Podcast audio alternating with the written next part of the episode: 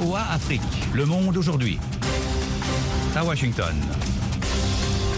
Le monde aujourd'hui, VOA Afrique, édition du vendredi 24 février 2023. Bonjour à toutes et à tous en direct de Washington, Idrissa Sedoulia. Tout d'abord les titres. Au Burkina Faso, le Premier ministre malien Shogel Kokala Meiga, en visite à Ouagadougou, invite à ne pas compter sur les armées étrangères face au groupe djihadiste. Au Tchad, la CNDH estime à 128 morts le bilan de la répression sanglante des manifestations de l'opposition en octobre dernier. L'Amérique veut un dialogue d'égal à égal avec l'Afrique, assure Jill Biden, la première dame des États-Unis en visite en Afrique. Majorité écrasante à l'Assemblée générale de l'ONU pour exiger le retrait russe d'Ukraine, pays envahi il y a un an par Vladimir Poutine. Ne manquez pas notre page sport ainsi que la Minute Éco. Pour l'instant, le journal. Le Premier ministre malien a invité hier à Ouagadougou, le Burkina Faso, à ne compter sur aucune armée étrangère pour combattre les groupes djihadistes qui endeuillent les deux pays. Le point avec Rosine Moulezero. Aucune armée étrangère ne viendra combattre à notre place, a déclaré à son arrivée Shogel Kokala Maïga, qui a été accueilli par son homologue burkinabé Apollinaire Kielem de Tambela. Nous sommes sûrs que le terrorisme sera vaincu au Sahel. Nous allons gagner la guerre avec nos armées, a-t-il poursuivi. Monsieur Maïga, qui séjourne au Burkina jusqu'à dimanche, doit assister samedi à la cérémonie d'ouverture du Festival panafricain du cinéma et de la télévision FESPACO, dont le Mali est participant. Mercredi, au moins une douzaine de volontaires pour la défense de la patrie VDP, des supplétifs de l'armée, ont été tués dans les environs de Belga, dans la province du Namentenga, dans le nord du pays. Quelques jours auparavant, 70 soldats ont perdu la vie dans deux autres attaques dans le nord. Le capitaine Ibrahim Traoré, arrivé au pouvoir par un coup d'État en septembre 2022, a obtenu le départ de l'ambassadeur de France et des forces spéciales françaises de la mission Sabre. Il a affiché mardi sa détermination intacte à combattre les djihadistes. Par ailleurs, le Burkina Faso a annoncé hier, dans le cadre de la lutte anti-djihadiste, qu'un recrutement exceptionnel de 5000 militaires du rang devant servir l'armée au moins cinq ans dans leur région militaire de recrutement se déroulera sur toute l'étendue du territoire national du 28 février au 7 mars. Ce recrutement concerne en priorité les jeunes garçons volontaires pour la défense de la patrie, supplétifs civils de l'armée, répondant aux conditions selon le ministère. Au Cameroun, le gouvernement a dénoncé jeudi dans un communiqué ce qu'il a appelé un traitement médiatique injurieux de l'assassinat du journaliste Martinez Zogo, qui avait été enlevé, torturé et tué il y a un mois. Le communiqué du ministre de la Communication cible nota notamment l'ONG Reporters sans frontières et le journal français Le Monde. Mohamed Houmfa. Le ministre de la Communication, René Emmanuel Sadi, a accusé plusieurs médias de se servir de l'affaire Martinez-Zogo comme prétexte afin de faire le procès du gouvernement camerounais à travers des propos excessifs, voire injurieux, se risquant même, selon lui, à prophétiser maladroitement et inconsidérément sur l'avenir du Cameroun. Il a cité nommément l'organisation Reporters sans frontières et surtout le journal français Le Monde, les accusant de se livrer à des affirmations intempestives, des analyses erronées et des spéculations fantaisistes sans aucune corrélation avec la réalité camerounaise. Le 3 février, l'ONG avait dénoncé un crime d'État dans une ambiance de guerre de succession et mettait en cause nommément Jean-Pierre Amougou Belinga, un homme d'affaires réputé proche de plusieurs ministres et hauts responsables de l'État dans l'enlèvement, les actes de torture et le meurtre de M. Zogo. RSF citait un procès verbal d'audition de très hauts responsables de l'appareil de sécurité arrêté que l'organisation assure avoir consulté. RSF citait également un ministre important dans les responsabilités ayant conduit à la mort de Martinez Zogo en s'appuyant toujours sur le procès verbal d'audition.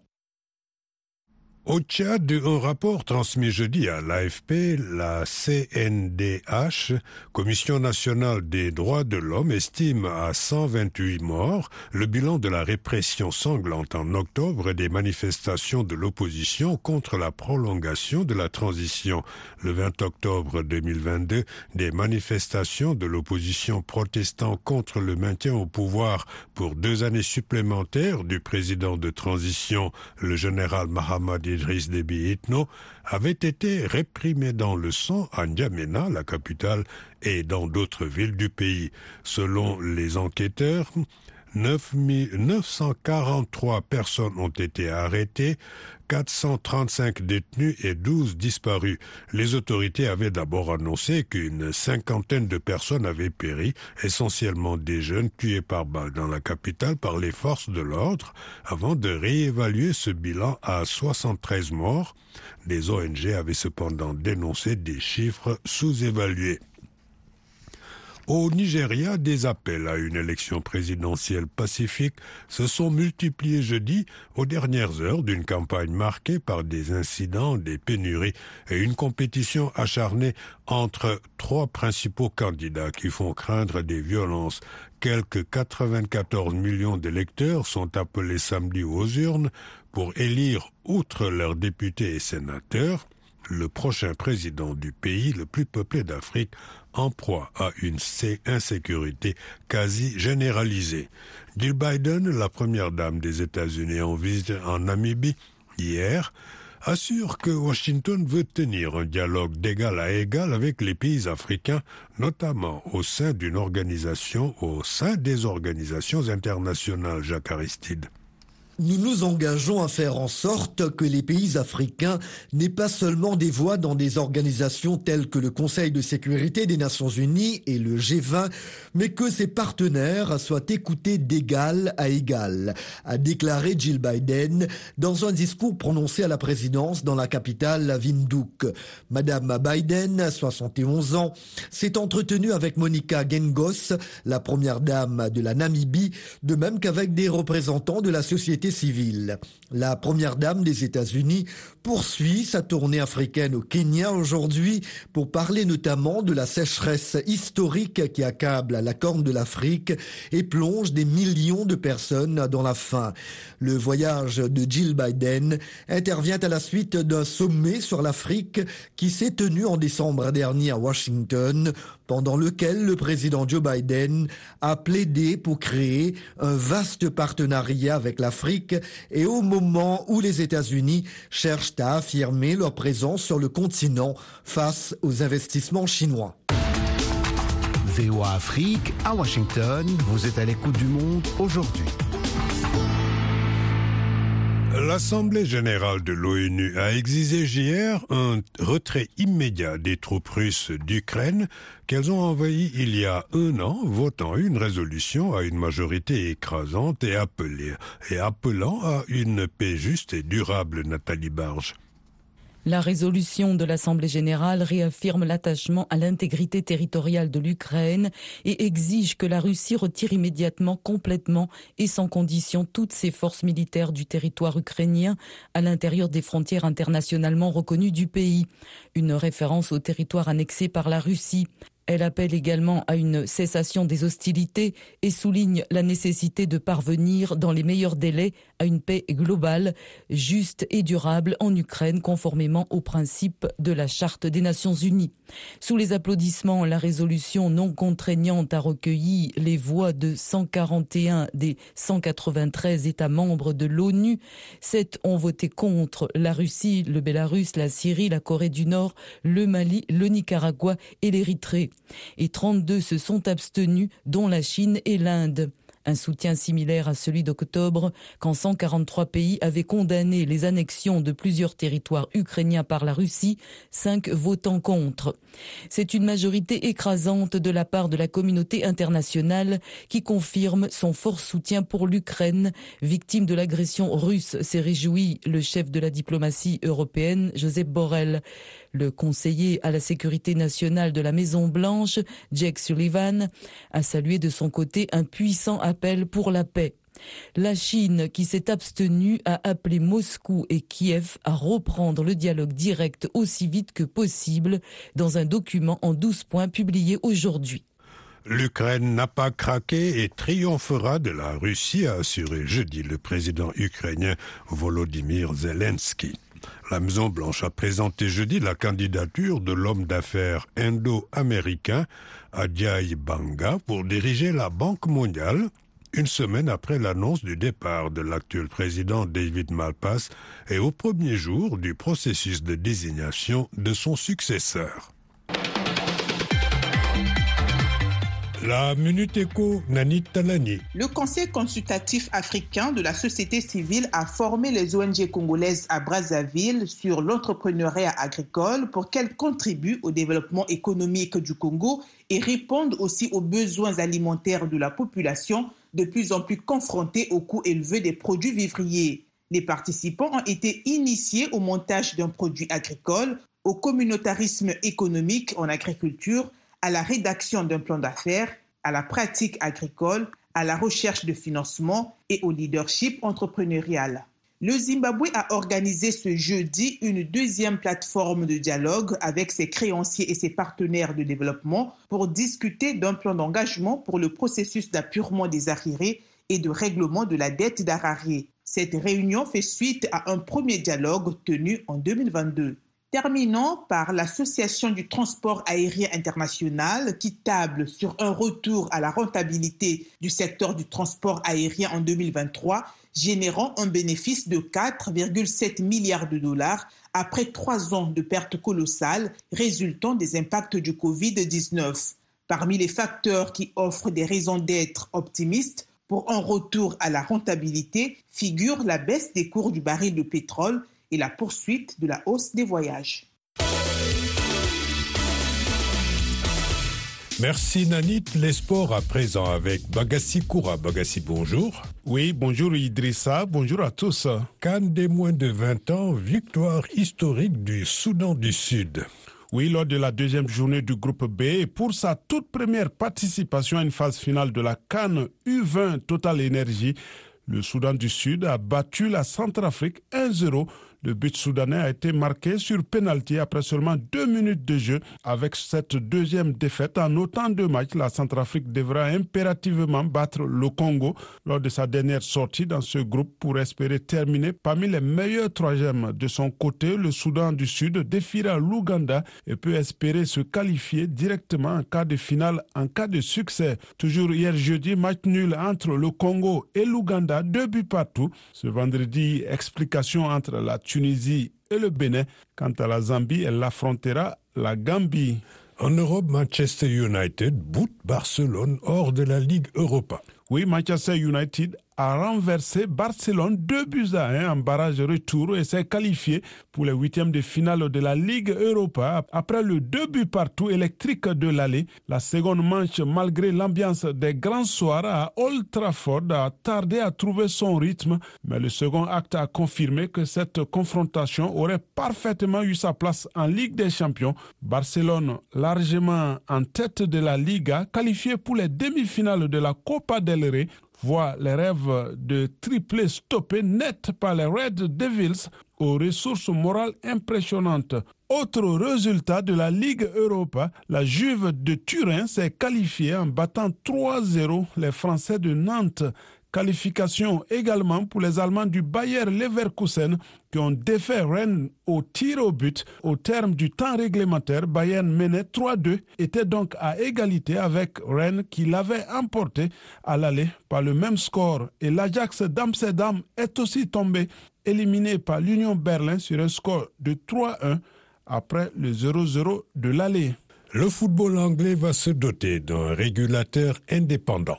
Oui, le gouvernement britannique a rendu public jeudi un livre blanc proposant la création d'un régulateur indépendant pour le football anglais qui veillera donc notamment à la stabilité financière des clubs et à ce qu'il soit entre de bonnes mains. Ce régulateur aura aussi le pouvoir d'empêcher les clubs de rejoindre les compétitions dissidentes à l'image de la Super Ligue européenne concurrente de la Ligue des Champions à laquelle le Big Six, c'est-à-dire Manchester City United, Liverpool, Chelsea, Arsenal et Tottenham, avaient brièvement apporté son soutien en avril 2021 avant de se rétracter face à la fureur de leurs supporters. Merci Bagassi.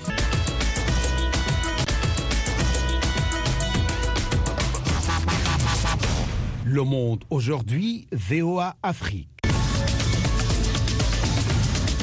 De nouveau avec vous, Idrissa Seloulia. Nous passons maintenant à nos dossiers du jour. Au Nigeria, 18 candidats sont en lice pour succéder à Muhammadu Buhari ce samedi 25 février.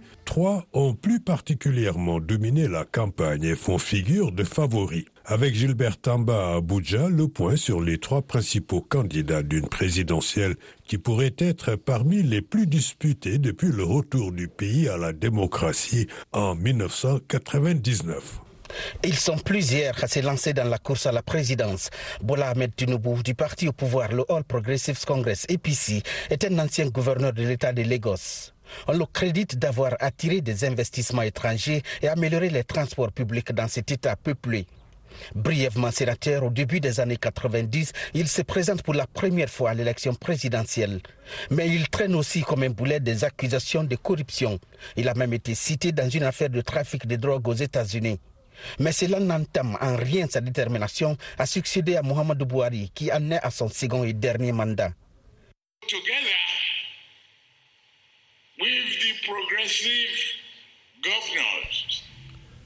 Ensemble, avec les gouverneurs du parti APC, nous allons chercher et travailler sur les voies et moyens d'un espoir renouvelé. the road of a renewed hope. Bola Tinubu mise sur son expérience en politique et son énorme influence à travers le pays pour remporter les élections. Mais il devra se défaire de l'ancien vice-président Atiku Abubakar, qui représente le principal parti d'opposition, le People's Democratic Party, PDP. Il espère que sa sixième tentative sera la bonne. L'homme de 75 ans plaide pour plus de représentativité des États du Sud dans l'exercice du pouvoir.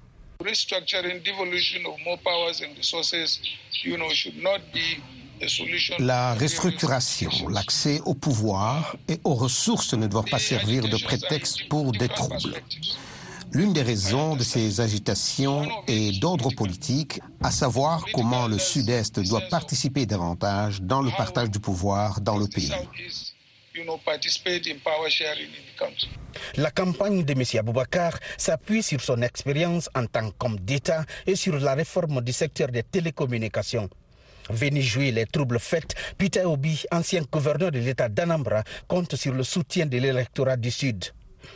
L'homme de 61 ans, star des réseaux sociaux, se présente comme l'alternative face aux politiciens traditionnels qui traînent une mauvaise réputation. Avec son message de lutte contre la corruption en bandoulière, il promet, entre autres, de développer la région pétrolifère du delta du Niger.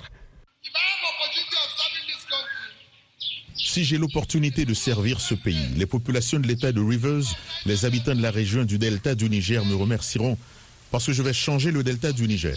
Les populations vont voir les retombées du pétrole que nous exploitons dans le delta du Niger. Le candidat qui présidera aux destinées du Nigeria pour les quatre prochaines années aura comme premier chantier l'unité du pays, la sécurisation du pays, la création d'emplois et la baisse du taux d'inflation. Gilbert Tamba pour VOA Afrique, Abuja. À votre avis sur VOA Afrique. Afrique.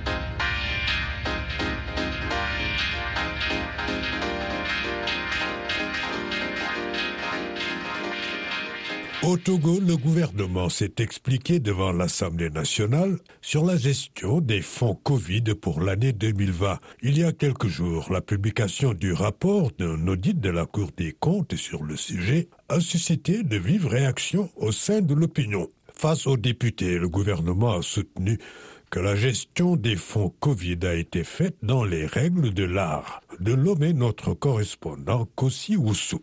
Lors de cette session extraordinaire de l'Assemblée nationale, le gouvernement s'est voulu pédagogue, expliquant la situation d'urgence qui prévalait et les mesures immédiates qui devraient être prises pour faire face à la pandémie et qui ne respectaient pas les procédures habituelles. Pour le ministre de l'administration territoriale, le gouvernement ne pouvait pas faire autrement. Payadoa Boukpessi. Nous devons accepter que face à un péril imminent, les procédures ne soient pas suivi. Quand nous devons faire face à des pénuries de tout genre, vivres, médicaments, respirateurs, etc., nous agissons pour survivre. Ce qui signifie que nos actions n'ont pour priorité exclusive que la lutte contre les pertes en vies humaines. Le ministre de l'économie et des finances, Sani Yaya, a mis en cause la méthodologie adoptée par la Cour des comptes lors des audits qu'elle a fait. La Cour l'habitude de dire qu'elle contrôle les comptes, mais ne contrôle pas les comptables.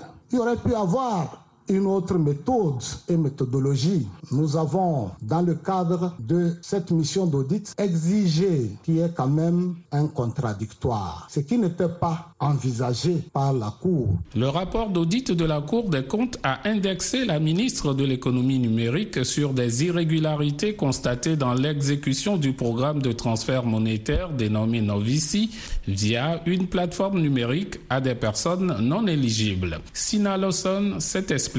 Lors du lancement de la plateforme le 8 avril 2020, il y a une erreur de configuration. Il y a 17 500 personnes qui ont pu s'inscrire. Il s'agissait d'écoliers, de retraités, d'étudiants. Avant même les travaux de la Cour des comptes, on a prévenu le Trésor. Donc on a été d'une extrême transparence sur cela. La seule chose que nous n'avons pas faite, c'était de demander à ces personnes de rendre l'argent. À l'avenir, pour éviter un tel quiproquo entre le gouvernement et la Cour des comptes, Christian Trimois, le ministre chargé des relations avec les institutions, prône plutôt un dialogue entre les deux parties. Dans cette opération qui fait polémique aujourd'hui, si la méthode avec le contradictoire et le maintien d'un dialogue plus approfondi avec le ministère des Finances et tous les acteurs avait été plus accru, il me semble qu'on aurait enlevé 99% des observations qui ont été faites aujourd'hui dans ce rapport. Quand vous lisez le rapport, vous vous rendez compte que la plupart des recommandations ont fait ensuite l'objet d'une validation par la Cour elle-même. Les députés présents à la séance extraordinaire ont estimé avoir été convaincus par les explications du gouvernement. La présidente de l'institution a invité ses collègues à transposer ces explications auprès de leurs électeurs. Kossi Oussou, Lomé pour VOA Afrique. Retrouvez-nous sur VOA Afrique 24 h sur 24 à Lomé sur 102.3 FM. Au Burkina Faso, les restes de l'ex-président Thomas Sankara et de ses douze compagnons assassinés le 15 octobre 1987 ont été réinhumés hier à Ouagadougou au Conseil de l'Entente, à l'endroit où il a été assassiné. Cette nouvelle inhumation a été faite sur fond de polémique, car la famille Sankara n'a pas pris part à ses obsèques. De Ouagadougou, notre correspondant Lamine Traoré. Il y a huit ans, la justice avait décidé l'exhumation des restes du capitaine Thomas Sankara et de ses douze compagnons pour des besoins de l'enquête. Ce jeudi 23 février, le gouvernement a décidé de la réinhumation de ces restes. Une cérémonie sobre et symbolique à laquelle des familles des victimes ont pris part. Joseph Saba, porte-parole des familles. Nous sommes moralement satisfaits de ce qui s'est passé. 35 ans après.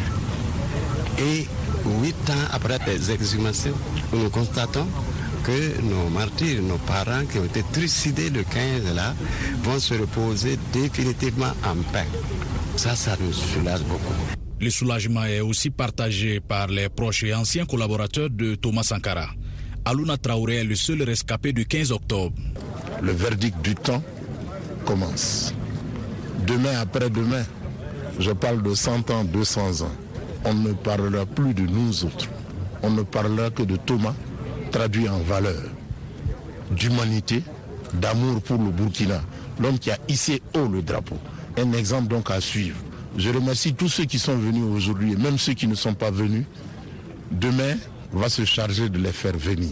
Si eux ne viennent pas, leurs enfants vont venir ou leurs arrière-petits-fils vont venir. Famoro Ouattara, ancien membre du Conseil national de la Révolution. Je demande aux uns et aux autres de taire toutes les polémiques, Parce que l'homme dépasse le cadre d'une famille, le cadre d'un pays, le cadre d'un continent. Thomas Sankara, c'est l'international. La réanimation s'est faite en l'absence de la famille Sankara qui ne voulait pas que Thomas Sankara soit enterré au Conseil de l'Entente abritant le mémorial, lieu où il a été assassiné. Néanmoins, deux membres de la famille étaient aux obsèques, Valentin et Lydie Sankara. Blandine Sankara, une autre sœur de Thomas Sankara, rassure qu'il ne s'agit pas des représentants de la famille. Ceux qui y sont aujourd'hui, ils n'ont pas été mandatés et la famille n'a pas autorisé qui que ce soit à la représenter aujourd'hui à ce cirque-là. Parce que depuis quelques jours, on a vu des personnes à la manœuvre au sein de la famille. Celui qui est là-bas, mon frère, et une sœur qui est arrivée depuis l'extérieur pour l'appuyer le frère, ont été embrigadés et ça, on rentre pas dedans. Ce ne sont pas les représentants de la famille. Selon le gouvernement, une cérémonie d'hommage ouverte au public sera organisée le 15 octobre prochain, date anniversaire de l'assassinat de Thomas Sankara. Lamine Traoré, Ouagadougou, VOA Afrique. Vous êtes bien sur VOA Afrique, 24 heures sur 24 au Burkina Faso, à Ouagadougou sur le 102.4 FM. L'Assemblée générale de l'ONU a exigé jeudi un retrait immédiat des troupes russes qui ont envahi l'Ukraine il y a un an, votant à une majorité écrasante une résolution appelant aussi à une paix juste et durable. Ce vote est intervenu à la veille du premier anniversaire ce vendredi de l'invasion russe de l'Ukraine. Le point avec Jacques Aristide. Le texte réaffirme l'attachement à l'intégrité territoriale de l'Ukraine, exige le retrait immédiat des forces russes et appelle à une cessation des hostilités. Une paix que le secrétaire général de l'ONU, Antonio Guterres, a appelée de tous ses voeux au premier jour des débats sur ce projet de résolution. Le premier anniversaire de l'invasion de l'Ukraine par la Russie représente un sombre jalon pour le peuple ukrainien et pour la communauté internationale. Cette invasion est un affront à notre conscience collective.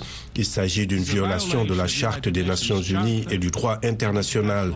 Les conséquences sont dramatiques sur le plan humanitaire et des droits de l'homme et l'impact se fait sentir bien au-delà de l'Ukraine. Pour Dimitro Kouleba, le ministre ukrainien des Affaires étrangères, c'est un moment décisif pour montrer soutien, unité et solidarité. Il n'y a aucun autre pays au monde qui souhaite la paix autant que l'Ukraine. Nous n'avons jamais voulu la guerre. Nous n'avons jamais prévu d'attaquer qui que ce soit.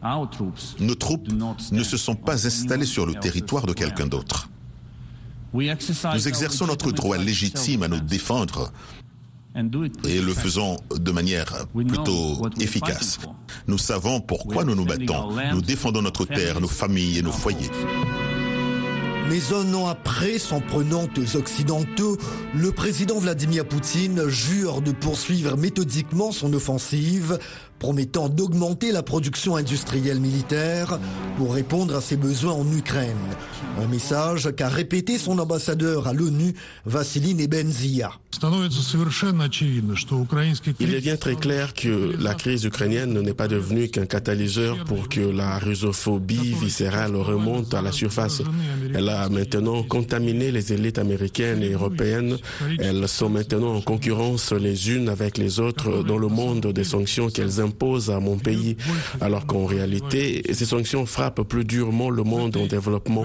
Dans leur désir de vaincre la Russie par tous les moyens possibles, ils peuvent sacrifier non seulement l'Ukraine, mais ils sont prêts à plonger le monde entier dans l'abîme de la guerre. Linda Thomas Greenfield, l'ambassadrice des États-Unis auprès de l'ONU, est d'avis que ce vote restera dans l'histoire.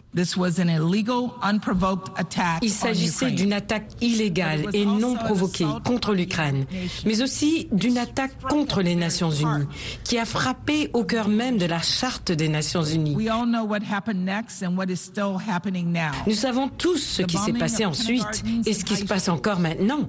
Le bombardement de jardins d'enfants, de lycées et d'hôpitaux, les massacres de civils innocents, la pire crise de réfugiés en Europe depuis la Seconde Guerre mondiale, une crise de la faim sans précédent dans le monde.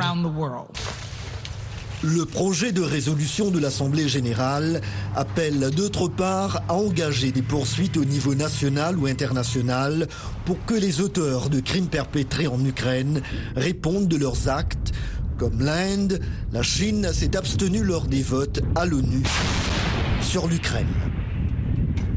Voilà, c'est tout pour cette édition matinale du Monde aujourd'hui, VOA Afrique. Merci de l'avoir suivi. Au micro, Idrissa Sedoudia, à la console, Kelvin Fowler, à la mise en onde, Fatouma Kalala Alimassi. Rendez-vous sur notre site internet voaafrique.com et nos pages Facebook, Twitter et Instagram pour un suivi de l'actualité 24 heures sur 24. Bonne journée à l'écoute de VOA Afrique.